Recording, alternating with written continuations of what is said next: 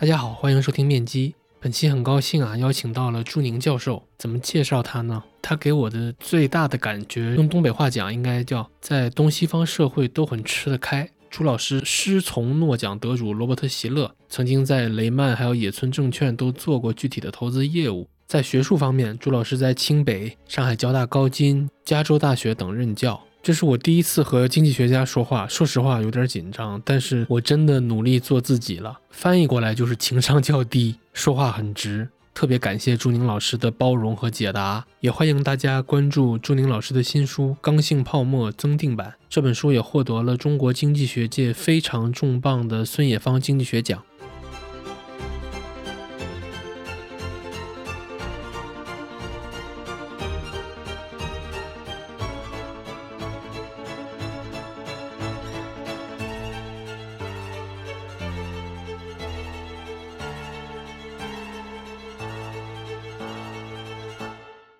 因为还得结合着书聊嘛，但是我得跟您说一下，我们这行业有一个最大的特点叫自我审查，OK，叫内容审查。当然，我们作为老师的也有这个，是吧？所以说很多话题呢，您来说没问题，但是我们来说风险要大很多。OK，对我都很理解。嗯，我觉得这个最后其实都是一样的。这个城市说没有任何冒犯的意思，因为自媒体都是话怎么难听怎么说，或者怎么猛怎么说。是，你知道我的性格，就我不是一个说狠话的人。嗯，所以我会把一些意见以一个相对比较委婉的方式表达出来，但是听得懂的人都听得懂。明白。好好帅。有人说过您长得像赵文轩吗？没有人说过别人。您知道赵文轩这个？我知道，我还挺喜欢赵文轩的。我们男友的赵文轩比我帅多了。好吧，有些现在老了，老的也还不错。我前阵看了他一个老了之后的访谈，我还挺喜欢的。这样，我们今天先聊点宏观的，再聊微观，结合着来。行，我们先说几个轻松点的话题，比如说二零二二年经历过什么，大家都知道。二三年呢是一个很大的预期差，其实大家都挺累的，就以为能变好。然后二四年呢，今年的股市基本上开门反正是不怎么样。大半个月基本上跌掉了二零二三年全年的跌幅，又复制了一遍。所以此时此刻，今天是一月二十四号，此时此刻情绪都挺差的。然后我觉得大家慢慢能接受了，可能未来我们会面对一个经济下台阶的这个阶段。那我想问您，大家如何去接受经济下台阶的这种时代背景？我举个例子啊，我觉得时代和不同代际签的契约就不太一样。非常同意。他可能和七零后签的契约就是，只要你努力，你就能成为对社会是的，你就能成为对社会有用的人。我们七零后是这么说六零后的，是吧？是你学习不好，其实奔向市场也会有很多机会。九二派和八零后签订的契约呢，就是只要你能考上好大学，去大城市，机会还是挺多的。和九零后签订的契约，可能就变成了哥们儿，你自求多福吧。原来时代对你可能像一个好大哥，虽然严厉一点，但总还是能给小老弟分点蛋糕。那现在可能对九零后来说，就像一个前女友了，就是比较实际了。OK，可能跟零零后签订的契约就是，你别激自己了，多去激你爸妈吧。你爸妈七零后还年轻，对吧？还能再给你捞点。对，看到这个，咱们回了国也学了不少说法呀，包括鸡汤。有一个说法就叫做投胎是个技术活儿，就你能感到叙事是变了。对，我觉得好，你讲到这个叙事，我就记得三年前，席勒教授他出《叙事经济学》，这可能应该是他得了诺奖之后出的第一本书，也是他作为美国经济协会的会长，他就讲这个叙事是怎么改变和塑造人的想法和经济的运行。我其实因为作为他在国内的非常积极的这个倡导者，所以我也讲了很多，帮他做宣传。我也觉得在那本书的宣传过程中挺深刻的，因为当时正好是在疫情期间，我就开始也对整个宏大叙事怎么改变。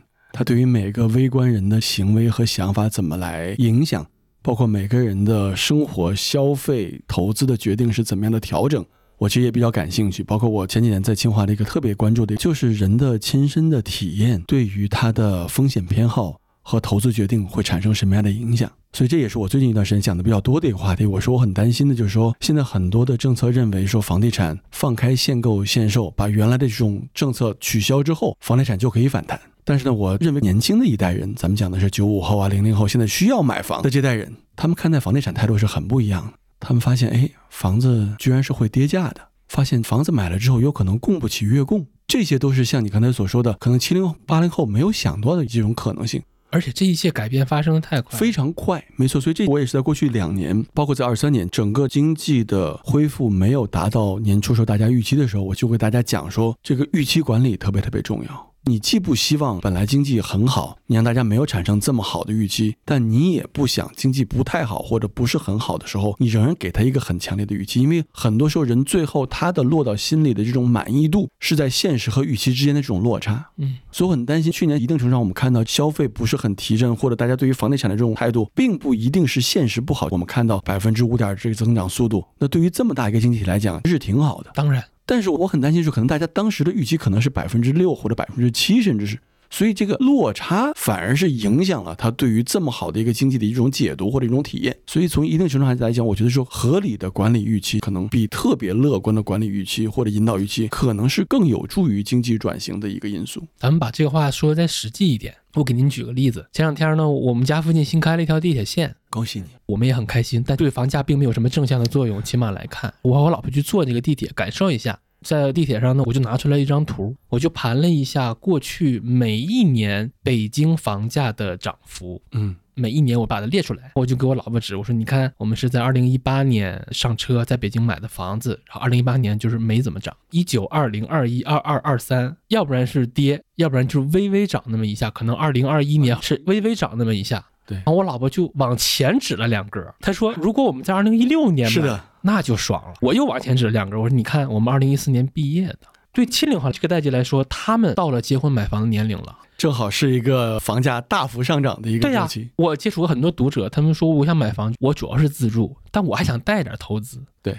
我们就很为难。但是我一想，哎，对七零后来说，他们买房就是自住兼投资啊。是。他们的正常需求就已经产生了时代红利，但对我们来说呢？我其实讲过这种话，我说最后很多高房价的问题可能不是以经济手段来解决，而是以政治和社会方式来解决。所以我觉得这其实是挺深刻的一个问题。我必须要看到高房价上涨可能在短期带来了高速的经济增长，包括给地方政府带来的非常强烈的财力的支持，包括给我们整个 GDP 的增长做出了重大的贡献。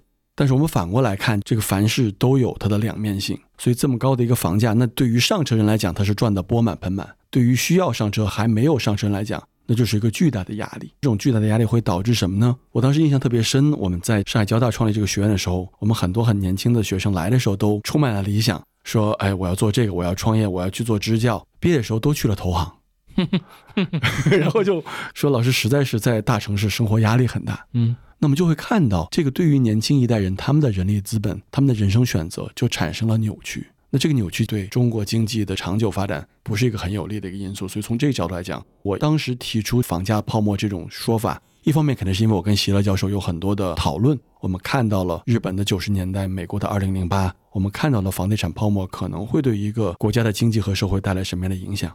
那第二个方面呢，我觉得确实在过去这十几年回国的经历里面，看到了一些可能很第一手的观察，就会意识到这房价不简单的是一个经济金融问题，它是一个广泛的一个社会的问题。就我们现在可能面对房地产调控的很多的政策，也必须要站到那个角度才能理解说，哎，为什么这个政策这一次调控决心这么大，持续时间这么久，可能手段这么严厉，可能也一定程度上反映了我在一六年出刚性泡沫原版的时候。看到当时很多人不愿意接受或者不愿意承认的问题，那个时候这个泡沫已经挺严重，像你所说。但我觉得一六和一七年，特别是在三四线，就是低线级城市进行了棚户区改造的货币化安置，我个人觉得其实真的是对现在的很多的问题负有很大的责任。不只是人为的制造了三四五线城市房价的上涨，而且我们现在看到中国房地产的一个问题是这个地域上的这种扭曲或者错配。那我就挺好奇，对个人来说，道理我都懂，但是这种阵痛，我应该怎么去消化呢？我现在能明显的感受到两种非常明显的情绪，一波呢是可能以前的人享受过高增长的人，他去追忆往日的荣光，他还想繁花，你已经赢了很多，结果你还想赢麻。更年轻的一波代际呢，他们的主流情绪就是恨自己生不逢时，看得过去的代际，一方面感觉哇，你们已经赢麻了，还想继续赢，是看到他们满眼都是红利。放到自己这儿，对经济体的增速、对宏观的这些都很乐观，对自己呢非常心里没底或者挺悲观的。是，那这种落差你不消化又能怎样呢？我怎么更容易去接受一些呢？两个角度啊，一个是咱们就直接从房地产谈房地产。就是从房价这个角度呢，我觉得是这样。如果是首套房，还是要更多的把它看作是我们讲房住不炒嘛，是一种消费品，而不是一种投资品。当然，这两者难以完全的分开。对，因为我觉得很现实的一点啊，如果房价不涨，那说白了，房子就是税啊。对，但是我们得看到，在全世界的绝大多数的国家的绝大多数时期。房子就是这个功能。所以换个角度来讲，可能是过去的二三十年是比较反常的，或者比较奇迹般的一些现实存在。所以这可能是一个角度。但在整个更宏观的或者更社会的层级上，这可能是我有点担心的方面。大家或者是卷，或者是躺，现在这变成了年轻人比较普遍的两个心理：一个就觉得我怎么努力也没用。这个我想问您，因为您是见过世界的人，我觉得中国太大了，年轻人之间的方差也不一样。是有的年轻人是日本化的，有的地方年轻人是韩国化的。可能在北京这种五环结界里面，大家都比较韩国化化；有的地方年轻人是拉美化的，有的地方加州化。有的地方硅谷化，有的地方华尔街化，有的地方富士康化。我一直觉得中式躺平、日式躺平、拉美躺平，其实大家的态度或者它的内涵是完全不一样的。所以我想让您展开说说您看到的世界各地的年轻人的状态。我们这个年轻人特质，比如说三十岁以下或者三十五岁以下。就属于当打之年的年轻人。对，咱们这个，你等会儿剪啊。首先，我就不知道“躺”这个词，有一段“躺”是不能说的。但是，反正咱们接着说，因为我是一个老师嘛，我有这个机会跟年轻人接触的机会更多一些。我在跟我的在清华或者在上海交大的同学在分享的时候，我经常会跟他讲两三个建议。我觉得第一个就是，我觉得还是大家一定要追寻自己的激情和梦想，这是年轻人可能最特别或者最可贵的一点。年轻人有一种初生牛犊不怕虎这种精神。他没有受到很多的束缚，也没有受到很多现实的这个吊打，他还会按照自己的本心初心去追寻去做很多事儿。您刚才那套话术，就您看啊，现在比如清华的学生，他们还吃您这套吗？不要说现在，大家都是在学校的时候有一种想法，但是我觉得可能一旦走入职场之后，肯定会面临很多现实的这种考验。这个理想很丰满，但现实很骨感。这一点我比较担心的是，说即使现在我们清华的同学们都会对职场有一定的这种惶惑或者是恐慌，这点让我本人特别担心。是啊，因为清华北大毕业生的去向，每年媒体都会报道。是我看大家的去向可一点不追寻梦想，都非常现实。考公已经变成大家最自然的不二选择。因为 Top Two 的这两所学校的毕业生是有资格去追寻当下这个时代的最优解的。我发现他们永远在追寻最优解，可跟梦想没有半毛钱关系。我这话说的可能有点刺耳。对，我觉得是这样。就我们北大钱理群先生曾讲说，清华和北大不能最后都培养精致的利己主义者。嗯，当然，作为一个经济学家呢，我觉得利己这个事儿，我们不能批评的太严厉，因为我觉得每个人都很难不利己。我们作为经济学来讲，就是说你只会知道自己的偏好，来最大化自己的目标。我个人觉得这个做法并没有错，但我觉得可能被大家所提出的一些质疑是说，哎，在这个过程中，你有多大程度上是跟自己的内心是连接的或者一致的？我在很多场合都会分享，我们作为一个经济学家，我们一般不会批评一个人自私，因为我觉得自私是人的一个本性。嗯哼，但我们会批评什么呢？我们会批评一个人短视。那他们的择业，我们从头捋啊，早年去国企，然后央国企限薪降薪，金融行业去大厂，对，去外企，大家都有有过这个类似的讲法。一八到二一年，可能还有一个 K 十二，现在被团灭了。因为很多状元他可能上大学了就开始变现了，因为我可以顶着我这个名头，各省的状元我去在外面授课什么的。现在又流行去了体制内嘛？你看每一轮这个叙事，它可能再经历个三五年，这个叙事就掉头向下。我觉得是这样，这个跟我们讲泡沫有类似之处。我觉得每个人都只能在当下的环境下来思考，这是咱们刚才讲到这为什么叙事这么重要。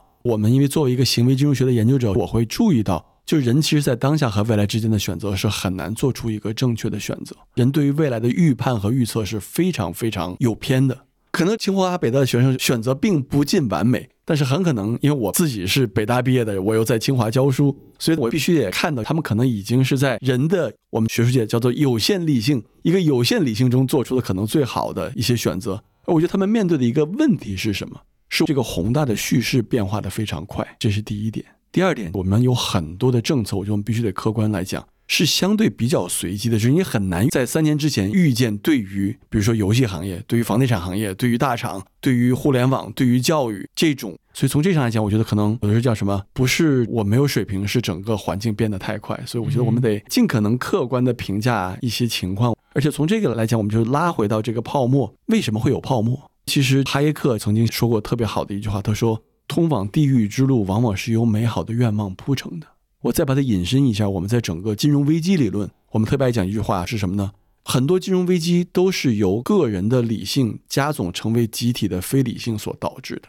每个人去买房子，都是想多挣钱，都想住好房，这是无可厚非的一个选择。但是所有人都去买房子，这是合成谬误吗？合成谬误。所以其实一定程度上，泡沫是一个特别有趣、也特别复杂、也特别可怕的事儿，是因为它一旦进入了这种，你可以叫它良性循环，也可以叫它恶性循环。一旦它进入这个循环之后，你是很难让它停止下来的。但是没有一个政策是两全之策，所以我觉得这一点是为什么在一六年我写这本书的出版的时候，我其实当时认为，如果我们在当时能够直面房地产当时产生的这种泡沫，可能没有到最终阶段的这种现实的时候，我们还有一定的政策手段可以预防或者减小泡沫一旦真的破灭之后可能产生的影响。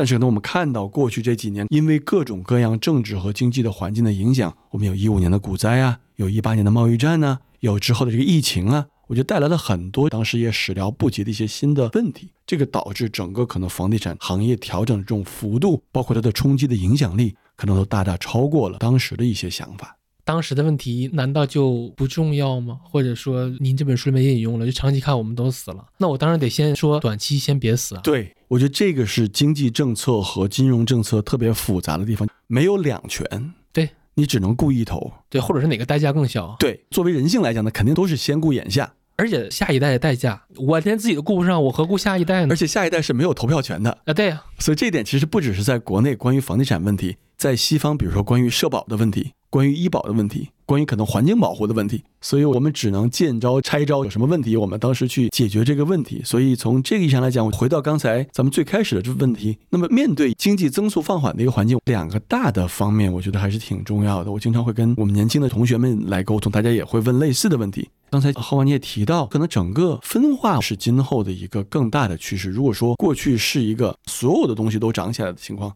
那么未来可能更多是一个分化，有的行业仍然会是一个高速增长、很有前景的领域，但是可能有很多传统的领域就会面临很大的挑战。所以我觉得选择比努力更重要，这可能变成大家要进行更加认真的选择。这是想跟大家分享的。呃，第二个呢，无论在任何环境下，我都从一个更正面的角度，我都是有强烈的建议我们的年轻的朋友加强自己的人力资本的投入。我们这一代人当时长大时候特别爱看一个书，当然可能也是跟我们当时的社会环境有关。罗曼·罗兰就想说，这人生唯一的英雄主义，就是在认清了人生的真相之后，仍然热爱人生。我其实到了这个人生阶段，也对这个话有更多的一些了解。可能年轻的朋友会说：“哎，你站着说话不腰疼，你完全有任何权利说我这种看法。”但是我也是从这个年轻时代走过来的，我觉得还是有一定的道理。朱老师，刚才您说这些话的时候，我脑子里边就在想。我说这期节目发出来，评论区得什么样？是特别不受大家的这个支持，是吧？我是这么觉得的。很多人现在都有很强大的被亏欠感。明白。包括您刚才说的分化，分化这个趋势我们不是没见证过。过去三年，我们见识到了剧烈的分化，而且我觉得分化这个词很残酷，叫做 K 型反转或者 K 型复苏。对，我们就以 K 为举例，那你 K 到最后就是撕开了。我觉得越 K 下去。社会达尔文主义又会越起来，我们会在不同的场域里边，一方面我们可能看到王侯将相宁有种乎，是另一些场域我们会看到巨大的幕墙。你是叉叉叉毕业，你年薪叉叉叉叉叉，你如何如何如何，大家会越来越撕裂。你来那样的人物在达沃斯上大放厥词，给他的国家进行招商引资，各种各样的。我看你不爽，你看我怎么怎么着。对撕裂感和极端化，这不是国内这个社会的一个现象，我这是一个全球的现象。我觉得这些东西都是分化的那个潜台词，就是我们正在走向那样的未来，不以谁的意志为转移。我明白这个意思，可能两个我的回应啊。第一点，我之所以说这是一个全球化的现象，我的观察是什么呢？我的观察是，可能自从零八年全球金融危机之后，全球化的红利可能是走到了一个极端。那么从此之后，可能整个全球的增速也在明显的放缓，然后在发达国家，可能财富的分配也越来越不平均，而且大家把这个归功或者归罪于全球化在整个社会带来的好处，这点在中国特别明显。我觉得中国和美国可能是两个在全球享受全球化红利最强烈的国家，但是可能也是两个因此全球化红利在社会里面分配最不平均的国家。所以从这上来讲，我特别理解，而且我觉得说可能这个趋势还会持续很长一段时间啊。我个人觉得，如果我们想从八九年整个苏东解体，整个市场越来越全球化，那其实是一个二十年的一个周期。中国老话讲“三十年河东，三十年河西”，这个趋势还在延续。我们看到了疫情进一步的加剧或者加速了这个过程。对。所以我觉得这是一个想跟大家分享的一个现实，这就是我们生活的时代。让我看，我也会看到，无论是中国和美国，和二十年前相比，不像当时可能那么充满朝气或者充满经济增长的这种原因，这是一个现实。呃，但第二个我也想说的，我也听到我们年轻的朋友讲说，哎，关于整个代际的差，我我觉得一方面可能这个六零后、七零后、八零后享受了很多增长的一些红利。特别是在房子上面，但另外一方面，我也觉得年轻的朋友也会看到六零、七零、八零后，他们也有他们砥砺前行的那些时间和阶段。当然，他们有他们的机会，但同时他们也把整个中国带到了新的一个水平、新的一个境界。我们现在很多很习以为常的很多东西，都是那一代人，我觉得他们努力付出了代价所获得的。我经常给大家举一个例子：年轻的朋友不知道什么叫做投机倒把，对，大家也不知道投机倒把是一个刑事犯罪。投机倒把是什么呢？就是你从一个地儿买了个东西，把它运到别的地方，然后高价卖出去。这个在四五十年前，这是一个刑事犯罪。这个形象能想到它，我也会想到是，在刚性泡沫里，我们讲我们的社会是怎么从一个原来以阶级斗争为纲，到现在变成了以经济发展为主要目标的社会。这不是一夜之间发生，这些也是很多人也是付出了自己的辛勤，甚至付出了自己的部分的生命来获得的。所以从这些来讲，我们必须得意识到，这个社会的进步，每一代都有每一代付出的成本，每一代都有每一代的挑战。就我其实是对于高房价特别特别有强烈的保留或者有强烈批评的人。这个既是从金融投资的角度，因为我和希勒会觉得它不可持续，所以它是个泡沫，因为它是个泡沫，所以有可能引发金融危机。但另外一方面，我也真的是从购房者的角度来考虑，这么高的房价对于年轻人，你的聪明才智，对于你的生活的热情，对于你的生活的质量，会产生什么样的压制？我觉得大家如果读这个《刚性泡沫》的原版，其实会感觉到我对于高房价的强烈的这种是的不满。我们来说说这本书。二零一六年你写它的出版，今年他又发了一个增订版。二零一六年您写的时候的那个世界，我们想想，二零一七年、二零一八年贸易战，接下去中美对抗这个趋势也会持续很久，在可预见的未来。对，然后三年疫情到现在，今天的这个世界和二零一六年那个世界，您觉得发生了哪些根本性的变化？我觉得是非常根本性的变化，无论是在全球还是在国内，无论是在经济还是社会，最大的一个变化，一六年可能是全球化退潮的最明显的一个分水岭。嗯。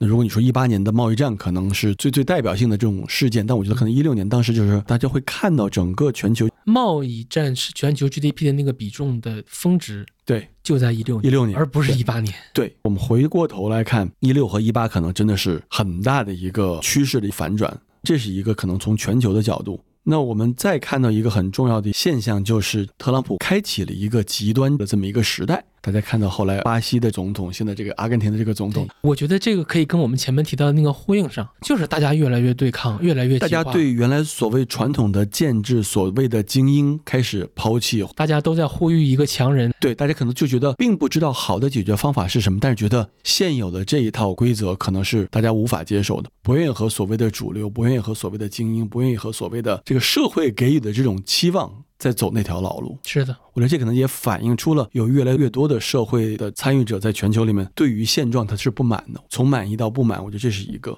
还有一个非常重要的变化，不只是国内，全球就突然开始，大家对于地缘政治、对于国家安全的看法开始超越了经济增长的看法。我们会看到，这美国的一些出口限制，美国的一些海外投资的限制，大家都不再是一个如何把全球的饼做大，以这个为目标，安全大于效率了。对。但这个就是让我们经济学家很担心。那你没有大的饼之后，反而这个马太效应可能会更加的严重，这种社会的不满可能会更加的严重。因为原来大家有这个预期，说日子会越过越好，现在这个预期可能开始都受到了挑战。那有没有可能饼不做大了？没关系，我也不用上去，你下来就好了。呃，这也是个比较敏感的话题，对吧？大家就说不患寡而患不均嘛。可能大家又认为，哎，这就是我们把有钱人拉下来的一个做法。但是我作为一个经济学家观察到的一个现实是什么呢？就是可能把有钱人拉下来了，并不代表着没钱人的生活会变得更好。当然，所以大家会有一个理念上的或者理想上的追求，但是可能有一个现实的限制，就是如果有钱人没钱了，从绝对水平来讲，可能没钱人会更不好过。当然，还是回到王侯将相宁有种乎？大家究竟是更在乎自己的绝对的生活水平，还是这种比较公平的社会的感觉？就这也是一个重大叙事的改变。我之前看巴菲特股东大会里面，他举了一个让我非常厌恶的例子，他就说，今天任何一个美国工人，他能享受到的社会水平，都要比一个罗马皇帝还要高。我也经常会举这个例子。对呀，我是觉得咱们是不是有点太套概念，或者太躲避真正的问题了？大家的幸福感是来源于此吗？大家的幸福感难道不是来源于我在这个社会的相对水平吗？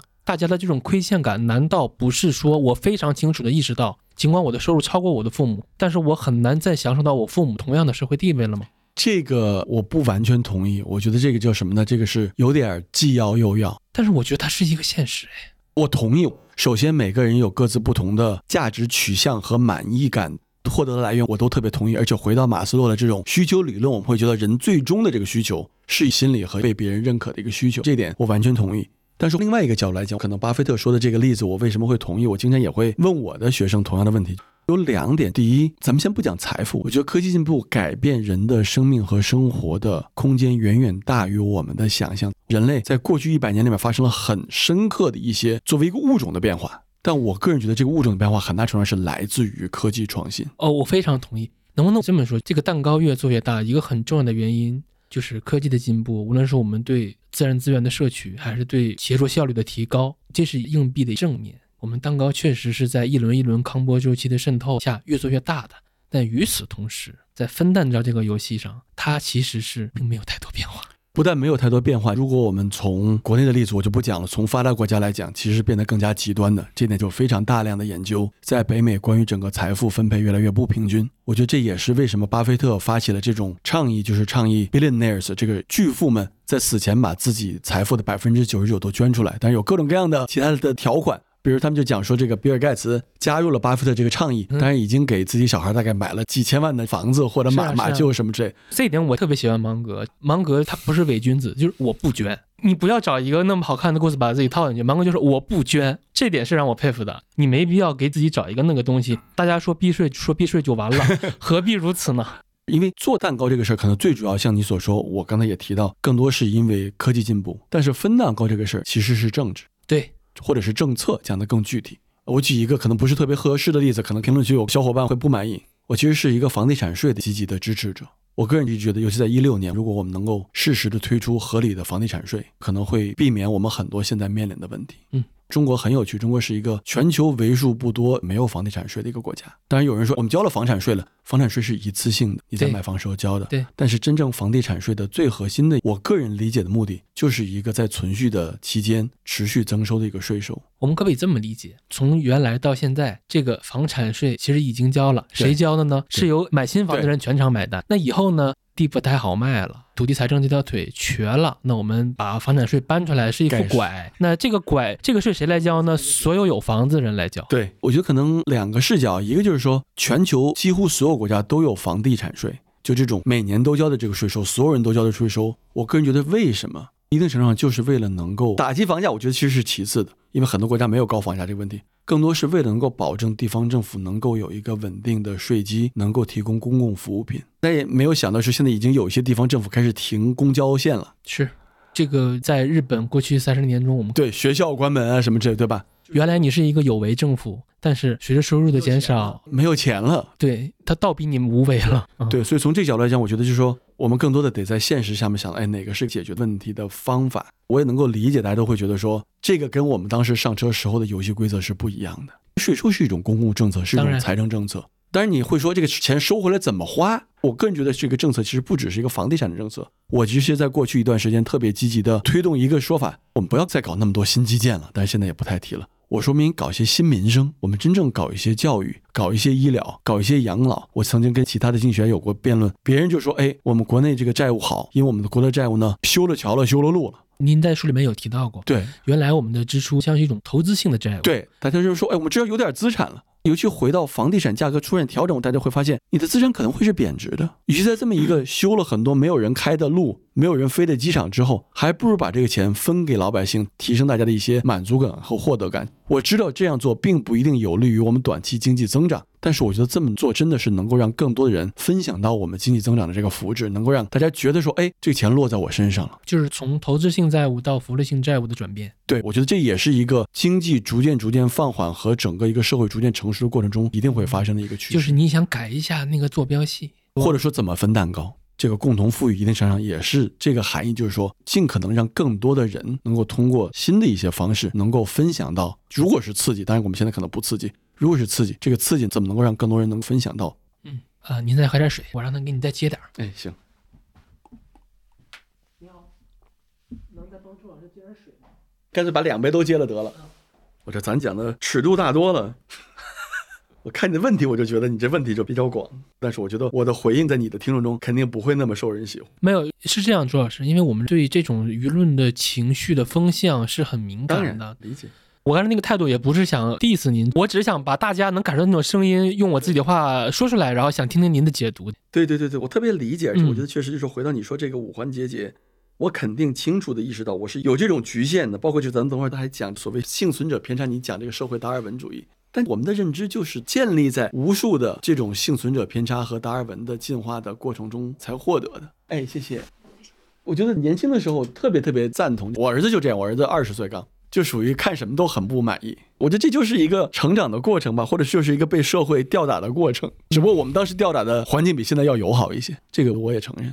但其实我都不是直接的受益者，因为我回来已经很晚了。其实我今天挺痛苦的，因为我逐渐意识到，但我不敢确认。包括在提纲里面，我也给您看了一下，就是那个水厂这个策划，我我没看见这个，我还想问你这是什么这个我强烈建议您看一下，这个太精彩了。？OK，这是什么呀？这是他们做的一个可视化的，勾勒出来了一个实体经济的金字塔，外围是一个金融市场，他们之间的勾稽和互动关系，它以动画的形式。好，我今天其实很痛苦，是我今天真的意识到了，就比如大家说复利嘛，理论上讲，书本上讲，它是一个公式，对吧？昂哥说了，除非必要，不要去打断它。是但是我们把它放回到社会环境当中，明白。我好像意识到了什么叫复利，这不就是一直的去吸血吗？你得持续的吸入这个资源，你才能保证你越来越往上涨的。啊，这个我不太同意，这个我还真觉得不太同意。当然，它有它的缺点。如果你要是想一个经济发展，咱们国内有供给侧经济学，他们那时候最开始提出供给侧经济学，他当初有一个说法就叫做滴流效应，叫做 trickle down effect，就还是回到我们看到说，可能绝对和相对，在这个过程中，可能有钱人是变得越来越有钱，但在这个过程中，没钱的人日子也变得越来越好。但我觉得这个好的程度，你就可以想象说。我在有些场合都会在讲，我说绝对的财富对很多人来讲并没有那么大的意义。换个角度来讲，人生中最重要的事儿都不是钱能解决的。或者换个角度来讲，我回了国也教了很多非常非常成功的学员，我经常会跟大家分享说，我说我见过的有钱人之后，就发现咱们有的困扰他们都有，当然，他们还有很多咱没有的困扰。所以从这上来讲，有一个个体的自身的目标和评价的一个体系的问题，就是说大家会有自己的价值，会有自己的生活方式。嗯，可能最近一段的冲击，我觉得在于两个。第一个就是我们看到整个统计数据表明，我们已经进入了一种高中等收入水平的国家，但是可能很多人觉得，哎，这跟我本人并没有这么直接的关系，这是第一点。第二就是你说的往下走，就是大家已经比较习惯和适应了，说日子是越过越好的。但是过去这几年一次又一次的被现实教育说，这个信念可能不是这种。我觉得第二点，我都觉得预期管理特别重要。咱们之前也聊到这个话题，我我特别喜欢您这个观念，就是你在书里边也提到了，某种程度上它也算一个思维上的刚性泡沫了。我们当然会本能的去线性外推，，对，尤其我们享受了过去那三十年的增长是红利的。我觉得从这角度来讲，我们过去三十年太反常了，而不是现在太反常了。那朱老师，我想请教您，当我去用芒格的话说，合理的想象未来，我知道我不能线性外推了，我知道很多东西它会变的。那我应该用哪些更基础的、更关键的原则去合理的想象未来呢？尤其呢，我是一个理财爱好者，明白我？有一些很重要的命题，比如说我家庭财富配置，我我个人的养老，我也会看到很多话，比如说塔勒布他说，真正世界走出的那条路，可能就是你书呆子认为最不合理的那条路。你也说了，对吧？就是我们不能线性的去外推。是比如说过去这些年，我意识到撕裂会越来越那什么。我同意。包括以前大家说什么啊，封建封建国王不能进那些屁话，然后瑞士银行把你神圣不可侵犯的私有财产我就给你吞掉了。说说银行都没了，对，您懂我意思吗？那既然而且越拉长，你的变数越多，变量越多，那我嗯应该怎么去合理想象我的未来呢？我觉得我最近特别爱讲的一句话，也是大家老生常谈的一句话：人生中唯一不变的就是变化本身。但它起不了什么指导性作用。我觉得能起到一定的指导性作用。这是我个人的观点，跟大家分享，也供大家批评。我觉得我们东方的教育大体是一个比较决定式的教育。展开讲讲。你上好大学就能找个好工作，找个好工作就能娶个好老婆，然后有个好老婆的话，你还再生个好孩子，然后可以一直持续下去。而且我觉得过去三四十年，整个这个叙事是比较支持这种叙事。就是我们前面说的，跟时代签订一个契约。对的，但是我履约了，ピカチュウ时代违约了。对，但我觉得就是如果你从咱们中国过去一百年的历史来看，如果你再看看整个二十世纪全球的历史，你就会发现说，过去三十年在整个中国过去一百年历史里面是非常反常的历史。和平环境就本身是比较难得的一个机会。那么同时呢，我们跟整个国际的关系，对吧？ 大家别忘了，咱们建国之后三十年跟美国是没有什么外交关系的。把苏联专家撤走之后，苏修当然是我们一个很强大的一个敌人。所以从这上来讲，我觉得过去三十年，无论是从国内的经济的发展、国际的环境和整个和平的这种大的背景，都是挺反常的。那更不要说看看整个全世界两次世界大战过去的一个世纪里面，整个美苏的争霸，这个冷战，所谓这个铁幕降下，这是为什么？就是我今天会上课，跟我在清华跟高新的学生就会分享，我说我这堂课并不想给大家很多结论，但希望能给大家提供很多这个历史的和国际的视角。你只有从一个长周期和国际的角度来看我们现在所处的这个时代，才会有这种不确定性的这种思维的方式。那回到说，这对我们投资有什么帮助？我觉得我们落到仍然是谈投资理财，特别重要的一点就是和我们刚性泡沫也很相关。为什么大家原来买房子买的这么笃定？为什么大家投 A 股投的这么确定？那那可没有，那可没有。对，房子很笃定的。对，而且原来很多人赌的并不是我对于金融有多少了解。赌的是政府的政策一定会保证股市会上涨，或者会支持房价会上涨。嗯，但我觉得这个发生改变了。那这个发生改变的一个最直接的结果是什么呢？我在过去回国这十几年一直在跟大家反复讲的，我在过去时间也经常被大家打脸的，就是多元化投资。而且这个多元化投资，我经常会跟大家反复强调，不只是在中国多元化投资，不只是在人民币资产多元化投资。是一个全球多资产、多方位、多币种的多元化的投资，可能经历过二三年至今的行情，现在大家懂了。对，而且这是为什么很多越来越多人开始买海外指数挂钩的 ETF。我在过去十年一直在反复讲，这些产品长期都存在，但为什么大家不买？大家不买也是我在耶鲁的博士论文研究的。大家都觉得我国内这五千只股票还没看清楚呢，我去美国怎么买？但其实大家根本不需要知道美国，你只要配置一部分资产和比如说标普五百。或者跟日经二二五的指数挂钩，你对于个股不需要任何了解，你只需要被动的配置就可以了。所以，我希望这段市场的这个波动能够给大家更多的一些能够长期布局、多元化投资的这种理念。如果说这次市场的下跌和调整有任何所谓 silver linings，所谓这个想到的好处的话，我们经常会讲，不要浪费任何一次危机，这都是提升每个投资者真正能够更长期、更完整的看待投资的一个观念。所以，从这角度来讲。我是觉得，就是所有的塞翁失马焉知非福。我经常会跟我们家自己家小孩、跟年轻的朋友都讲，我说人一辈子肯定要摔跟头，如果要摔跟头的话，早摔一定比晚摔要好。是，早亏也比晚亏要好。对，所以从这角度来讲，我真觉得就是说，可能你早点意识到投资的残酷和风险，可能反而会帮助你长期建立一个更加稳健、更加多元、更加复利可以增长的一个投资策略。我们再说回书，我还有个问题想请教：刚性泡沫增订版的第二章。您引用了保罗·克鲁格曼二零零二年，大家注意时间点，二零零二年的一句话，我当时看到之后真的头皮麻了一下。这句话我给大家读一下，叫“美联储需要创造一场房地产泡沫，为互联网泡沫崩盘买单”。再次强调，这句话说于二零零二年，美国互联网泡沫崩盘之后。我再说一遍，美联储需要创造一场房地产泡沫。我当时看到这句话时，内心咆哮，我。这好像开了天眼一样。您能介绍一下这句话的上下文，给大家展开讲讲吗？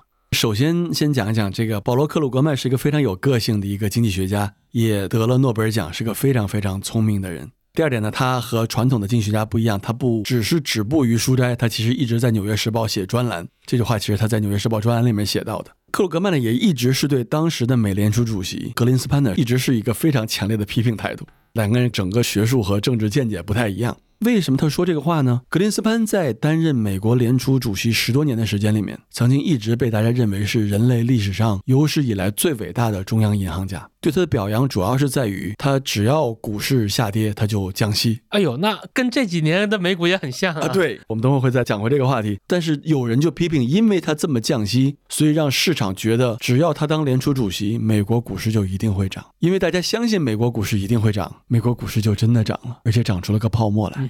所以这其实跟我批评刚性泡沫有类似之处。我最近一次跟克鲁格曼可能是五六年前吧，大概在达沃斯论坛还聊过这个事儿。那么一旦美国这个互联网泡沫崩盘之，后，大家会觉得说，那怎么来收拾这个烂摊子？美联储又开始说，哎，我降息，降息，大家仍然不想去买股票，那就让大家买房子。怎么鼓励大家买房子呢？降低购房者的标准。这个其实是后来大家一直特别诟病美联储在两千年初所做的，它一定程度上人为的推动了美国房地产市场的这一轮泡沫。这个标准降到什么地步呢？当时有一个特别极端的，也是我们这个反复引用的例子。大家如果对这段时间感兴趣的话，一定要去看看这本书，叫做《大空头》，也拍成了电影。美国当时会流行一种贷款，叫做忍者贷款，也叫做三无贷款。就这个人啊，没有 income 收入，没有 job，工作，没有 asset 资产，他就敢大摇大摆进了银行，说我要买房，我要贷款。银行眼都不眨的就把这个款贷给他，为啥呢？因为大家都觉得他买的是房子，房子肯定会增值的，你以后供不起，大不了房子我拿回来，我还能赚一笔。所以通过这个是人为的制造了一个当时整个美国社会对于房价永远上涨的预期。所以任何一场泡沫都离不开监管的漠视以及金融部门的默许。我在教行为金融讲泡沫都说。任何一个泡沫背后都有政府或明或暗的支持。对，因为只有他们能允许这个杠杆放出来嘛。对，但这里面呢，我就讲到了咱们刚才提到的一个话题：政策制定者永远是在短期和长期政策目标之间进行的权衡，而最后结果大家都是先管短期，先把命救过来。对，所以从这上来讲呢，我觉得事后格林斯潘卸任之后，美国全球金融危机爆发之后，克鲁格曼又再次讥讽他说，他就根本不配去参加这个全球央行的这种会议。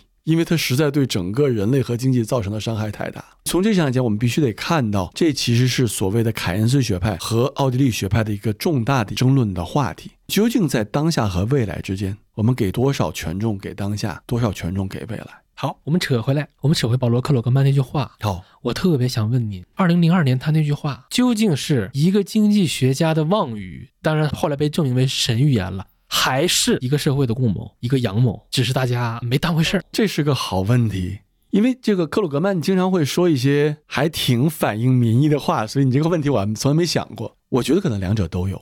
第一就是说克鲁格曼是一个比较大嘴的经济学家，就是他很强的。我特别喜欢这样的毒舌的，对他特别有自己很强的这种见解，这点还是挺有趣的。你会看席勒教授说话比他要圆润的多，就对我也有影响。是的，对。但第二点，这一次美国联储的救市。包括事后对于通胀的这种影响，在美国社会也是引发了非常强烈的公众的不满。为什么这么说呢？因为就是说，虽然在美国整个投资股市的人士大多数，因为美国股市的参与度是超过百分之五十，当然不一定是直接买股票，很多是通过基金的方式。所以从这上来讲，美国股市的变动对美国经济的影响，甚至要超过咱们国内大 A 对于中国经济的影响。就美股和中房是对等的嘛？对的，没错。这是比较合适一个类比，所以从这上来讲，大家经常会讲我为什么要降息去救助那些投资炒股的有钱人，嗯，或者我为什么要拿着纳税人的钱去救那些？这是更加极端的一个。大家还记得，可能零八年金融危机之后，曾经发生过一个叫做占领华尔街的运动，最主要的原因就是纳税人认为说，我的纳税的收入去挽救那些每年拿几百万美金的金融机构的高管。而金融机构是直接导致金融危机，导致我们最后生活受到重大创伤的直接原因。对，这是为什么我说，其实零八年的金融危机它有非常多的深远的影响，可能我们到现在还没有完全都体会完。这也是为什么最后能选出个特朗普来。对于过去二十年，可能所谓的精英、所谓的全球化或者所谓的这种绝对收入的增长过程中，他的不满，我觉得还是挺强烈的。当然，所以我觉得这是个全球的现象。好处都你拿了，代价都是全社会来承担的。而且类似的这种，我们要出台一个政策、刺激政策之前，类似的这种对政策的质疑，不单单是美国，当年日本也经历过。对，换个角度来讲，这还是回到政策制定，怎么能在政策制定里面真正纳入所有的利益相关方他的考虑和他的利益？因为我们必须要看到，在美国有年轻人特别特别反对。大家看到最近宾大的校长和哈佛的校长都被下课了，就这个反精英主义。我好几年去达沃斯论坛。这个里面在开会，外面就举旗子在示威，反对什么呢？反对你们这些精英最后导致了金融危机。你们这些精英说要搞碳达峰、碳中和，结果都是坐着私人飞机来的。确实是整个的全球的政策制定的过程中，都有一个很大需要反思的一个领域，就是怎么能够让政策真正反映这个更广泛的社会群体的这种利益。我看当时还有人自己编了一个 fuck ESG 的指数，对，那个前几年多火，对，现在根本没有人。现在在西方国家，就是我觉得大家。都考虑到这个 ESG 是一个非常非常不利于短期选票的一种提法，所以现在很多西方的这种政客或者政治家都在有意识的在淡化或者切割和 ESG 的这种观念，所以这个其实也是一个挺可悲的一个现象。这确实是一个对全人类都好的使命，但是因为短期的一些政治的考虑，反而是在 ESG 最开始提出的这些地方，可能现在受到大家越来越多的一些质疑或者是回避。对对啊，最倡导 ESG 的地方，你冬天天然气都不够，对，被迫烧炉子，你跟我扯什么扯？对。历史第一，我觉得是由无数偶发事件所塑造的一个过程。第二点，有一个很有名的投资家给我讲过一个很有趣的话，他说：“所谓人生不过是历史里面随机的一个样本。”嗯，我就说的挺对的。换个咱们国内经常讲的话叫什么呢？叫做投胎是项技术活儿。真的大的时代的背景对一个人的想法、生活的方式，真的是有太强的影响。嗯我们其实曾经有过研究，我自己也有些研究，就是说，尤其包括年轻人，我就特别感同身受啊。就大家很多的想法会发生改变，因为我最近的一部分我在清华的研究就是关注亲身经历会对你的想法和投资决策产生什么影响。巨大的影响。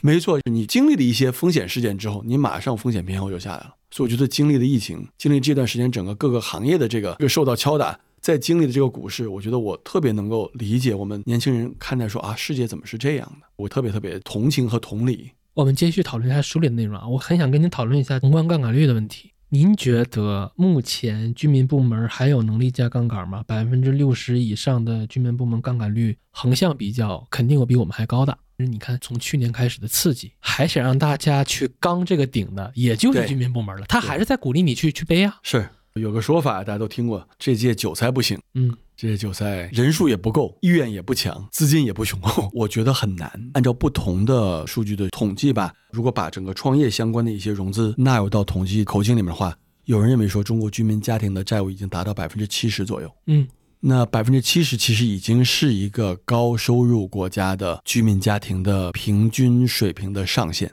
美国可能七十五、七十六，但是大概美国的这种高借债和高消费主义，在整个发达国家里面也是比较反常。是的，我就觉得不太可行是两个重要的原因。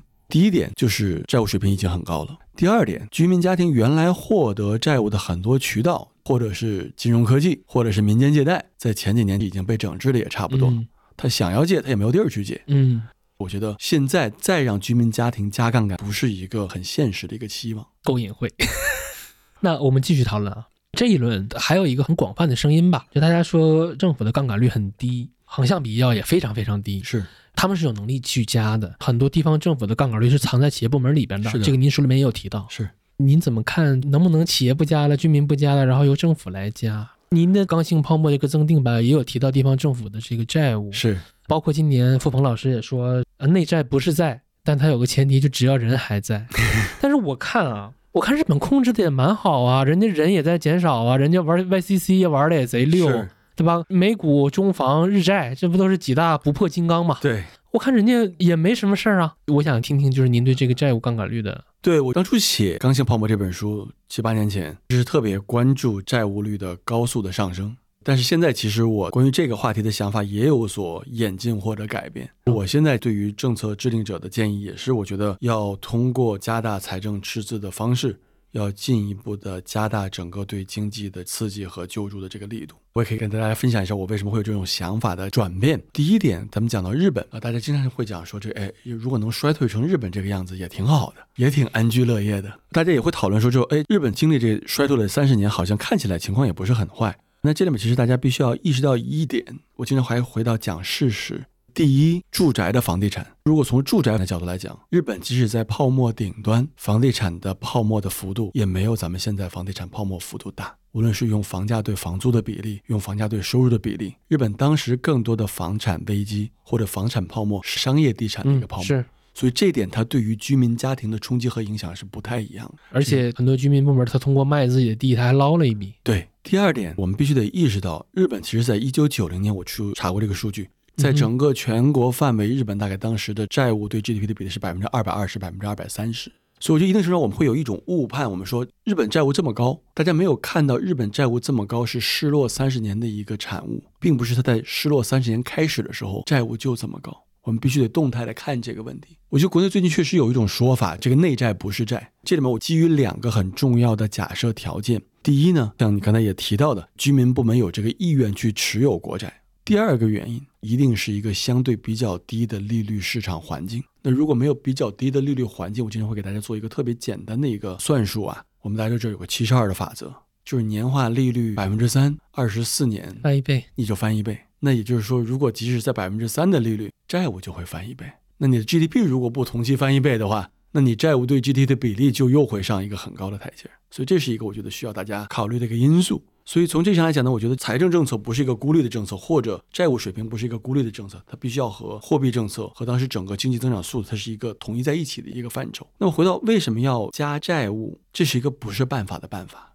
嗯我就说的特别现实，因为我们更担心什么？更担心如果经济增长速度放缓这么快，再持续一段时间，整个市场的信心可能会受到更大的伤害。那如果没有这个信心，没有人气儿了，那可能经济增长的速度又会进一步的放缓，它会有一种恶性循环的这种趋势。他们其实看回了整个日本的九十年代之后的这个头十年，大家觉得，尤其是美国原来联储主席伯南克，他也因此得了诺奖。他说他经过研究美国大萧条和日本的大衰退，认为最重要的一个问题是什么？就是政策行动太缓、嗯太少。就完了。对我原来也是对这个问题没有这么切身的感觉，我现在也觉得说能够更强烈的体会到凯恩斯所说的，长期来讲我们都是会死的。所以现在把眼前的问题解决过去，那现在看起来短期能够解决，我们讲无非是货币还是财政政策，货币政策的空间其实非常有限。是的，那么回来只有财政政策来发力，所以这点我也现在觉得，现在整个经济下滑的这个速度和态势，我觉得是已经要求财政政策必须要更加的积极，嗯甚至是以财政赤字为代价。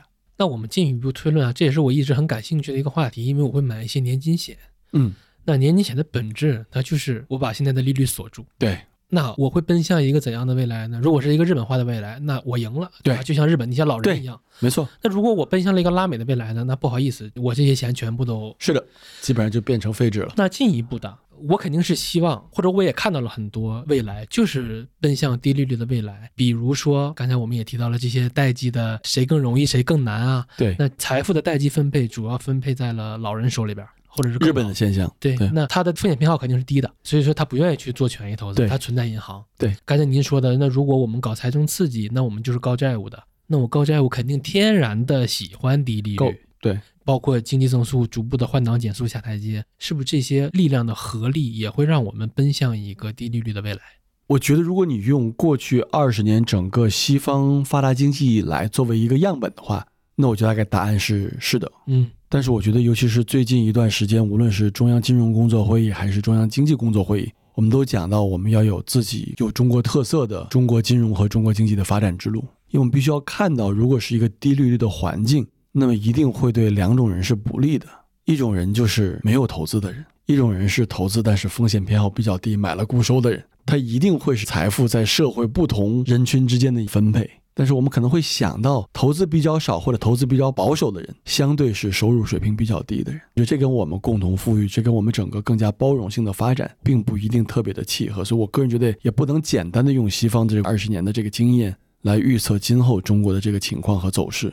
明白。而且我想再补充一下，就是我觉得我们必须得看到，一直从二零零八年全球刺激之后，一直到二零二零年，全球都经历一个特别反常的一个时期。当时全球的中央银行的行长、经济学家都在挠头说：“哎，我们放了这么多钱出来，为什么没有通胀？”当时曾经一度认为新常态就是放了钱也不会有通胀，但是资产价格会越来越高。对，甚至我觉得就像小川行长曾经都提过说，没准资产价格应该被当做考评通货膨胀的一部分的一个维度。但后来发现新冠疫情之后，突然非常恶性的一个通货膨胀，所以看来原来的宏观经济学关于货币刺激和通胀的关系仍然适用。所以这也意味着我们都知道，可能今年联储很快就会降息，但其实我对这个不太关心。包括我两年之前我也说，我对于到底美国联储会加息加到五点五、五点七五还是六，我不太关心。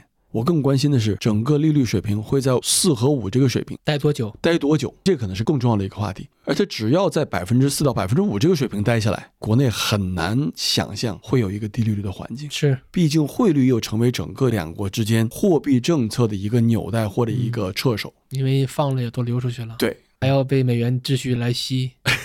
您刚才说了嘛，九十年代以后，全球化最受益的两个国家，一个是中国，一个美国。说白了，美国受益主要是靠美元体系去吸嘛，那我们就靠这些投资性债务形成的基础设施累积起来的卷的能力，要不然被吸死，要不然被卷死。对，大家对于两个问题还是比较担忧，一个就是可能房地产泡沫撑不住，第二，我觉得大家比较担心的，在整个全球的贸易范围内，国内因为卷的特别厉害，所以造成了非常强的产能过剩的问题。嗯这其实在刚性泡沫里面也有提到，但是，一六年我们也做了供给侧供给侧的改革，对事后看好英明。对，我觉得可能这种想法、这种精髓已经深入到血液里了。所以在这个大的环境之下，我们现在大家对于通缩的担忧，其实在产业层面，更多就是因为来自于产能过剩，就是我们已经把任何一个产品、任何一个品类的利润打到接近于零了。那么这个时候呢，出现一个很大的问题，大家会看到，哎，那不是说明我们生产效率越来越高？确实是，但这个时候就会带来大家现在比较担心的所谓有效需求不足的这个问题。但你造了这么便宜、这么多的东西出来，有那么多人来买吗？所以去年开始一个新的特别轰轰烈烈的叙事就是出海，没错。然后你再一看日本啊，又开始了一个新的轮回。对我好奇，您关没关注过？比如说过去这么多年，美国居民部门它的收入的或者净利润的增速和企业部门，包括日本的，我猜啊，企业部门都比居民部门要好吧？啊，美国应该是，日本我不是特别了解。嗯，比如说居民部门，我的抓手是人均可支配收入的增速。对，但是居民家庭呢，又通过他对于美股的参与，对，又分享了一部分。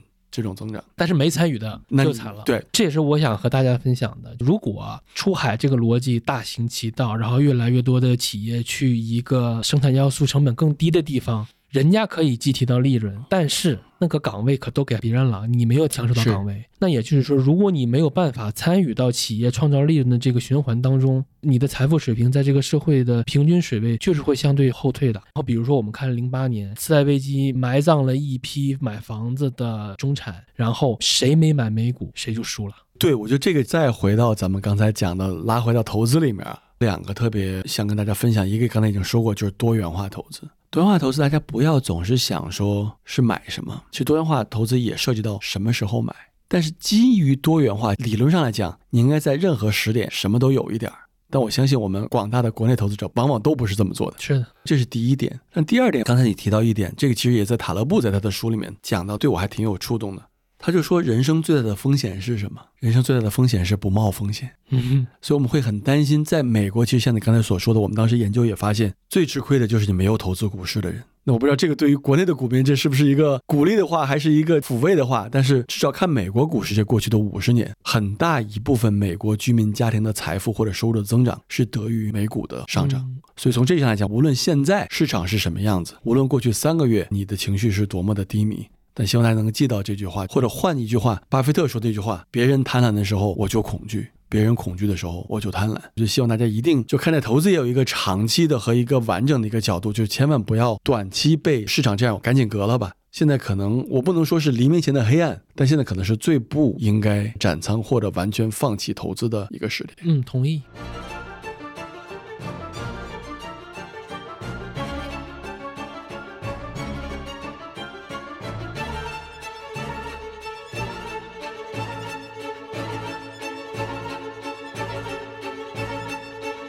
但是现在说这个话，在市场的极值区域里边，我说顺毛驴的话，是肯定是舆论最喜欢的。对，但是这种时候，舆论的认同、舆论正确一文不值。我这个时候应该躲着大众情绪走。明白。我我直说啊，近期啊，包括我们很多的知名的私募基金经理，因为底部唱多中国，嗯，结果被群嘲，我觉得这是非常悲哀也可笑的一件事儿。我当然应该在底部区域去站在大概率的事件一端啊。一个基金经理，他还是做宏观对冲的，人家怎么看都行，就好像他惹到了谁一样，就是我错了，我跌倒了，然后你过来冷不丁的拿脚踩在我头上，把我的脸踩到泥里边更深一些，这让我意识到了一点，就是在市场的极值区域，舆论正确，大众情绪一文不值。我觉得还有一个个人人设问题吧，我们这个师妹也确实之前搭建的这个人设，本来可能就已经树敌不少了。近期还有个很流行的图嘛，下面是一些美女的比较年轻的基金经理啊，上面是那些华尔街的那些老鲸鱼，我觉得这种行为非常的恶臭。大家对于精英主义的发自非常深层次的厌恶，这也是这个时代的一个产物。嗯，那我们说回来，您觉得某种程度上是不是每一个主要经济体都要有它的关键性资产？这种关键性资产，无论是中房还是美股，它就得是刚性泡沫。就好像美联储它的货币政策的根源不是什么充分就业，也不是通胀，而是美股。美股不好了，你就要呵护自己的亲儿子，哪怕你选了一个非常极端的总统上来，他也要呵护美股，也要呼吁减税。任何一个国家的关键性资产，它的换手率都被人为的压低了。比如说在美股，我是 no sell no tax，对吧？放到中国是认房不认贷。这辆战车上绑上了太多的利益相关方。美股不行的话，那你养老金怎么办？对吧？你的养老体系都架在这上面，中房也是一样的。你说的主要经济体可能也就是中美这两个经济体吧。美国他们政策制定相对更透明一些，所以我在过去很长一段时间分别跟大家分享说美联储的货币政策的这种思考的过程。当然，你也可以说有阴谋论，你也可以说它背后还有很多其他的想法。如果你跟美联储的主席谈，我也见过不止一任的主席，你还坐过巴菲特的车，对他们都会说，其实我们美国的货币政策是个名牌。对，所以包括我问您保罗克鲁格班那句话，对我说这是不是一场社会的共谋、阳谋？对，所以基本上说，哎，我的就业水平是多少，我的通胀水平是多少，我基本大家就能凑凑，大家知道我要加息或者减息，大体目标是这样。你要说有没有超过单纯技术层面的考虑，我个人的感觉是，美联储的独立性确实在下降，这点可能也是美国同行的一个感知。但是仍然，我觉得你会看到，比如说鲍威尔这一次，那还是加息加的很快很猛的。对吧？你要说它如果只是以华尔街为目标的话，它不应该做这么极端的一些加息做。大家比较吃惊的是，居然在这么极端的一个加息环境下，美股居然没有崩，这反而是大家比较意外的一个情况。如果我们能够用经济学的原理来解释的现象，我们尽可能先把它合理的部分解释出来。因为大家别忘了，我是研究行为金融学的，对，我是研究人的不理性的行为的。我觉得我所有的想法都是先把人的理性的合理这部分先把它考虑出来，我再看什么是不合理的。资产价格是不是成为了美联储考虑的一个因素？我觉得是的，嗯，而且我觉得可能影响度越来越大。但是美联储也会给你解释说为什么我们会考虑，因为我会发现资产价格，尤其是美国股市的变动，对于美国自己宏观经济的影响越来越大。从这角度来讲，说你不能说完全用一个阴谋论说他为了支撑美国股市，所以他采取某些政策，我就这么说法是有失偏颇的。所以从这上讲，我个人觉得有没有考虑资产价格的因素，肯定有。这是不是决定美国货币政策的因素？我个人认为不是。明白。这里边我也想请教一个问题，因为您在雷曼啊，在野村都干过，我自己也买基金，也炒股票，我有一个想法。就是在中国或者其他国家也好，无论是公募还是私募，你本质上你卖给大家的还是贝塔。然后您从去年开始，可能是因为中美经济周期错位，以前你说这个话不好使，但是现在你说全球多元资产配置这个话，大家能听进去了。那我去做全球资产配置，可能我的抓手是一些不同国家的 ETF。说白了，我还是抓了一些不同的贝塔，也许它的相关性为负，我把它算成一个组合。您同意吗？就是无论是公募还是私募，本质上还是贝塔。公募百分之百同意。私募可能百分之五十，就看不同策略，基于不同的策略基于某个基金对某个策略的执行是不是真像他说的？那股票多头呢？只增肯定是了。股票多头，我觉得也可以看得更仔细一些。我们看到，即使是像在美国这样的成熟市场，也有像城堡证券，也有像 Steve Cohen 这样传奇的投资者，确实是很长时间，十几二十年，仍然能产生 alpha。所以大部分仍然是 beta，因为你毕竟投的就是 beta 的这个资产。我还是相信，但是最近比如说这个桥水基金有一段时间做的特别好，过去五年做的其实很不好。我今天会跟大家说这句话，我说挑到一个好的基金和一个好的基金经理，比挑到一个好的上市公司难多了，这是我个人的观察。同意。我再问一个，我觉得我今天可能表现的有点愤青啊。我特别讨厌达里奥的一个，就是他永远在吹中国，但是你看桥水的持仓，你看桥水那个十三 F，中国相关的资产占比可能连百分之三都不到。然后你天天在书里边这顿吹，这又来中国又出书，小水放到中国是一个绝对网红的经济学家。他和苏世民，他们有人讲，他们两个都是非常会对自己的业务进行推动的非常成功的商人。我说你最终你要把他当成一个非常成功的商人。您其实接触过很多西方世界的塔尖上的人物，我想问您，这些人他骨子里边是社达的，是那些在深海里边，在美联储的滔天巨浪里面游泳的老鲸鱼，还是说他真的相信所谓的真善美、理性、理性假设？而我觉得可能在西方的文化里面，更多是先有观察，再有理念。他往往会相信每一个个体就是很不一样的，所以我觉得你很难用一类人来说他们都很类似，其实他们真的很不类似。嗯，这个我觉得很难回答，因为确实有特别特别说话非常非常直白，甚至社恐的人，有非常非常社牛和非常非常利用各种声誉炒作的人。我觉得这个各种都有，我各种都见过啊，我还不说了。我进一步问啊，假设说未来我真的经过过去两年的教育，我接受了全球多元资产配置这个概念。希望你一定接受这个概念。你看啊，中国大家都了解，对吧？我相信它是周期性更强一些。美国当然也有周期，但它的周期的跨度可能会更长一些。我可能会配一些日经啊，配一些越南啊，配一些印度啊。一个是我想请教一下您这个比例的问题，大致的啊。第二个就是我相信肯定大家都有周期，那我自己的国家都没太研究明白呢，其他国家我研究覆盖能力怎么办呢？对，我觉得这是我过去十年强力鼓励大家多元资产配置时候大家回的第一个问题，就是国内这三四千只股票我还没搞明白呢，我怎么出海？我觉得特别重要的这一点就是资源配置，你根本不需要对它有任何指导，你需要知道的一点是你持有的资产越多，你整个投资组合的波动越小。投资组合波动越小，你长期复利增长越快。这一点其实大家往往没有一个直观的感觉。我们讲这个七十二法则，但是大家老忘了一点，就是你的波动率越小，你复利增长速度越快，才越会接近七十二法则。多元化投资永远不是给你带来更高的收益，一定不是。你能买对那个事后看投资最好、回报最好的那个资产，一定是最高的收益，但你做不到，对不对？嗯。而且我觉得更重要的一点是你得承认你做不到。只有有这种谦卑的态度，才会觉得所以我要多元化。那比例呢？我觉得比例是这样。这其实是个特别好的问题。每一次我上行为金融学，同学们一定问的问题，老师我怎么投？我一定会先回一个特别正确，但是大家可能觉得废话的一个回应。因为我们国内绝大多数投资者都没有想过自己投资目标是什么。那么说到投资目标，大家说我们投资目标都特别单纯，赚钱呗。我说一个更实际的。嗯。我觉得过去这么多年，中国大额投资真正的 benchmark 就是房地产、房子，然后以及那个还没有打破刚兑的固收类的，对啊，信托对、固收加，所以有这两个 benchmark 在，你的股市就是垃圾啊，收益没多高，波动还那么大。对我基本上投资策略就跟我跟大家讲的是一样的，我大部分都是配置在 ETF 上。我想让您说比例，我的比例还比较传统吧，权益类大概可能三分之二，债券三分之一，国别呢？国别全球非常多元化。我持有比如很多的这种 MSCI 的全球指数，那在全球指数里面，大概美国股市占百分之四十左右。但我的一个很大的一个需求，我自己了解我自己，我知道我没有那个时间和精力去思考投资这个事儿。包括席勒教授大概也是这么投的，不是投资不重要，不是赚钱不重要，而是可能对他和我来讲，我们都觉得可能还有更重要的事儿。可能经济学的研究、思考的时间很重要，所以我觉得每个人的目标是不一样的。对我来讲，我希望能够达到全球的平均水平，但我一定不想达到巴菲特那个水平，我觉得我也达到不了。如果我的框架真的就是全球多元资产配置的话，这个长期预期收益率，根据您的经验，你肯定也做过很多研究，大概多少是比较合理的一个预期？预测很难，但我很高兴跟大家分享这个过去的历史水平。虽然我们都知道历史并不重复，而且我们看到了历史有一个很大的变化的趋势。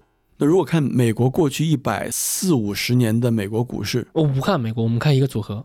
因为美国曾经很长一段时间是整个全球组合里面最大的一个部分。OK，那如果你看全球组合也差不多，最近几年下来可能百分之十到百分之十一左右，非常可观。其实是它的年化波动率大概多少？年化波动率大概百分之十六、百分之十七，这是美股。全球我不太知道，那全球可能也会低一些。猜测，你这么算回来的话，基本上全球的权类的资产下普比例大概是在零点五到零点六左右。所以从这一项来讲，我觉得这是你大体的一个预期。因为我觉得没有预期，你没法去决定，你都不知道你预期什么样的收益，你怎么知道你怎么配置？但是我觉得我们还得看另外一个资产类别，就是固收类国债，对吧？美国一百多年的国债大概是百分之五点五到百分之六，很高。但过去二十年，显然这个水平明显的下降，现在正常了。所以这个也导致了大家做投资要问这个问题：我们经历的究竟是一个长期的均值，还是一个长期里面的一个例外？但这点非常困难，因为它是不鲜艳的，你事先你不会知道，你是只有事后你才会知道是什么样。从这个组合的角度来讲，就是如果你做一个刚才我说的三分之二权益、三分之一固收的权益的这种配置的话，你一般会认为你一年能获得个百分之七八、九十这种收益，换回来说就是大概不到十年你资产能翻一番。至少你能赶上过去十年十几年的通货膨胀，所以大概是这么一个思路。您怎么看最近几年我国中产支柱型行业，金融、互联网、房地产、央国企画一明牌了过紧日子，然后教培、游戏，对，医疗，对这些中产支柱型行业的这种示威吧，您怎么看这个事儿？我们说时代的一粒灰，对吧？这已经不是时代的一粒灰了，那是一个鸡毛掸子来回抖了灰。这个问题我们可能之前跨过了。我也深刻意识到，我生活在五环结界内，我身边全是幸存者偏差。哎，反倒是这几年我看到了我身边这些幸存者偏差们，他的日子可是指不定哪一天来个什么事儿，对吧？大家热衷于讨论 N 加一还是 N 加二，怎么做一个副业，怎么成为一个个体户，乱七八糟的。你去做 PPT 拿融资，A 轮、B 轮、C 轮，然后 VIE 那条通天路也断了。就这种中产的支柱性行业渐次式微，您可以展开聊聊吗？其实我也都不太知道我这个问题想问什么，但是我就观察到这种现象，我相信也是一二线听友们感到难受的一个根源吧。这个事儿反正也没法完全展开讲，我可以讲一些吧。嗯，给大家看到有很多可能一夜之间就会发生的变化。那么这里面我就可能有两个视角看这个问题。第一个就是，其实很多变化是一夜之间发生的。但很多信号并不是一夜之间传递的，是我们生活在自己的小宇宙里，或者生活在过去的这种反常的时期里面，我们没有充分的意识到。这是我的一个比较真实的想法。第二个方面，我们必须得清楚地认识到，整个政策的导向和政策关注的领域，确实在过去的一段时间发生了很深刻的改变。是，所以从这上来讲，这个每个人在个人的规划或者投资理念里的时候，必须要把这个大的环境的变化把它纳入进去。所以我也经常会跟我们投资者，包括我们现在一些创业者，我们的一些学生会在讲，如果你二十多年前或者过去二十年想的更多的是如何获得更高的收益的话，现在一定是一个重新思考你的优先权的一个时点。现在可能更多的要从风险的角度，要从回撤的角度来思考你所有重大的这些决策。我能翻译一下，就是苟着也挺好。躺平也不错，嗯，躺平也是一种休息。对，我问的最后一个问题可能有点尖锐啊，嗯。我好奇，一个经济学家的水平高低的评判标准到底是什么呢？究竟是理论正确呢，还是他的建议能真正转化为政策呢？我挺看不懂这行的。你比如说投资行业啊，它就好像比武，咱们每季度比一场，然后一年、三年、五年、十年、二十年，看谁的场次多，其实是高下立判的。但是经济学这行吧，我真的看不懂，因为我听大家的都自圆其说，我都能被说服。但是呢，我又感觉大家好像总是想用自己学派的理论。去解释一个新现象，而不是看到了一个新现象以后反过去去改自己的理论，这是我自己观察到的感觉。就是好像大部分人都在念经，我自己有很不爽的一点，很多话，比如您来说，那就是可以作为某门户网站它的财经标题，但如果是我来说。我的话就是您那篇标题文章里边那个评论区里的，您来说 OK，我来说我就是那个油腻的地命海星的中年屌丝。因为某种程度上，我感觉很多经济议题的解释权不在大家手里，对此我是很不爽的，甚至有点想掀桌。我直说啊，就我感觉经济学这个体系，它很多时候并没有改善问题，相反，它在合理化一些问题，而且在为一些解决问题的方法做背书。我就想听您聊聊。这个是个很触及灵魂的话题，尤其是对经济学家来讲。我们如果能算经济学家的话，我们也经常内部打趣说，经济学家特别擅长什么呢？我们特别擅长解释我们为什么总是错误的。所以我觉得，如果作为一个好的经济学家，我觉得至少应该有这种自知之明，认识到自己的理论或者自己的思想一定是放在现实里面会需要经受检验或者会得到公众的评价。但是和这个相关的，比如说化学家 （chemist），其实化学家也不是化学家。就是研究化学这个学科的，对，所以从这上来，我仍然会觉得说，我就是一个研究经济学的一个学者。那您觉得经济学这门学科，它像是什么呢？是物理数学有一个不可争议的正确答案呢，还是像投资这样文无第一，武无第二呢？还是像医学有一个问题，我们先来定义这个问题，然后大家再来想怎么治这个病。对，我觉我觉得这是个很好的问题。到底经济学是什么？这个大家见仁见智。有的人认为经济学就是一个纯的学科，这其实也是过去半个世纪吧，可能经济学出现一个非常非常强烈的数学化的倾向。这个包括席勒教授，包括本人在内，我们其实都对这种倾向是非常非常的不认可，用自己的研究来抵制。但是有这样的学者，而且我觉得这样的学者可能越来越多，因为这可能是整个发表学术评判的一个标准。也有一论学者呢，就是比如像我在这个北大念书的时候，陈太孙先生。我记得陈太孙老师经常会教育我们说，这个经济学是经世济民之学，最后这个学科要有用的，要能够对苍生、能对百姓有所价值的。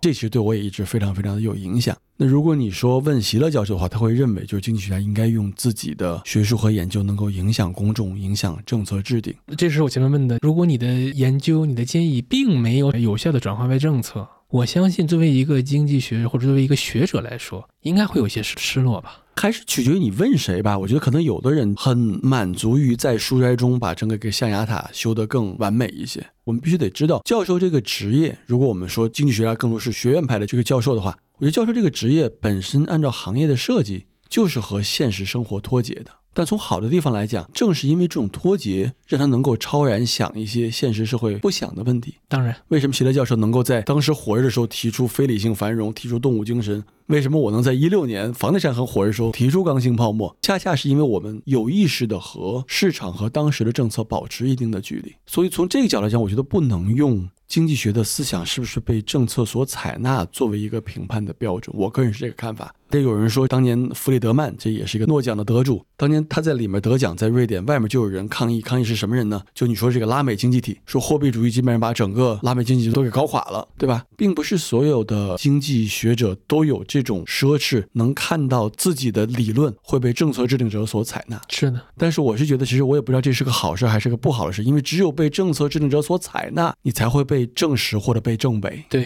比如当年的这种休克疗法，萨克斯教授提出的，对吧？那可能是他一生的学术生涯的污点。嗯，这个话可能讲太重了，但是我就从这意义上来讲，我觉得两点：第一，大家仍然要有一定的宽容之心，经济学者就是学者。但是我觉得您回答特别好，我刚才也说了吗，他反倒让一些问题合理化了，他在给这些手段做背书。我觉得这个不论是经济政策还是其他各个领域的政策，政策推动一定会找到专家的背书，这并不止于经济学者。很真实。我们经济学家其实也经常会讨论说，有一类经济学者是所谓政策经济学者。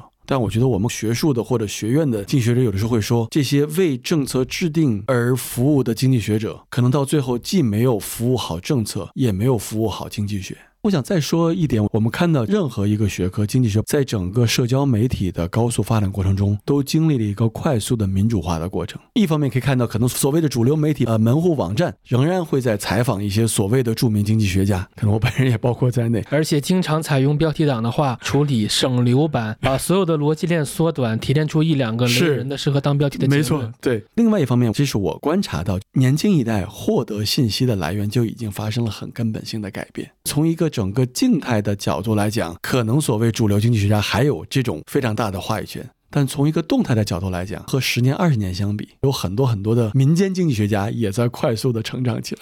那您肯定应该能感觉出来，我是挺爱好这些的。我一个在评论区里边游荡的中年油腻屌丝，我应该为自己的这种身份去解释自己所理解的经济史，我应该妄自菲薄吗？当然不应该。我觉得，难道不是年轻一代或者社交媒体一代最重要的，就是有多少人认可你的想法，并不是你的想法是不是正确的？嗯，大家并没有在评判观点，大家只是在为他们喜欢的叙事而投票。我觉得一定程度上是这样，这个就是社交媒体对于整个传统媒体或者整个社会所谓主流价值的颠覆。所谓我们说后现代的一些价值取向，就是很不一样。我希望我也没有被这个时代所抛弃，就是说我们必须得知道现实或者年轻人他们的想法、他们的做法、他们的价值，就是发生了很大的改变。您看 B 站吗？我实在是没有这个时间，但是您教课肯定是能接触到很多年轻人。我明白你的意思，就是你在 B 站上看到的这个社会和你在某些其他网站上看到的这个社会不是同一个社会。嗯哼。再回到你之前提到的这个撕裂或者分化，那我想问，您孩子也二十岁了，你也能接触到很多学生，你面对他们的时候，你看到他们的时候，你听到他们的想法，你内心一声叹息的这种情况多吗？有啊，比如呢？举两个例子可以吗？可能两个吧。第一个就是因为我老大已经上大学了，老二还在高中。现在学生有多卷？他还是在国际学校，我已经觉得他卷的挺吓人的。嗯，我当年自己在四中的时候，好像也没有卷到这个程度。您是四中的，OK。这个就对我触动还挺大的，包括我也听到，比如说学生在课间的时候不能去操场去活动，国际学校都这样啊？国际学校没有，毕竟年轻人是我们的未来嘛，是祖国的未来。这个我觉得对我触动还挺大的。第二个，我不具体讲，前两年有过我的清华的学生来跟我说考虑移民，那主要的原因就是觉得国内还是回到这个卷，觉得国内实在是压力太大了，这个对我触动特别大。因为我觉得，如果是咱们清北的毕业生都觉得压力这么大，我当时真的觉得特别特别的痛心，就觉得那其他的同学们怎么办？这有一个我们在经济学里面其实也研究，就是这整个代际的隔代的这种变化和整个各种行为的变化。但我觉得可能我们在这些领域应该研究的更多、更深入一些。有没有可能他们不是觉得太卷了，而是他们本身就是人上人爱好者？呃，确实有这个可能，这也是我很讨厌五环内结界，很讨厌某些中产阶级，就是你自己的坐标系其实根本不稳固，你压根儿没有坐标系，你是在外面的坐标系里边找自己的位置，你是一个人上人爱好者，那我觉得这样的人，你一生痛苦是应有之义。我不回答这个问题，但我最近特别想重新去看一下当年得奥斯卡的这个韩国电影，叫《寄生虫》。嗯。我没什么问题了，谢谢朱老师陪我低情商的聊这么久。没有没有，我觉得非常感谢这么多的问题，很多涉及面也很广，而且我确实挺触及灵魂的。好，谢谢。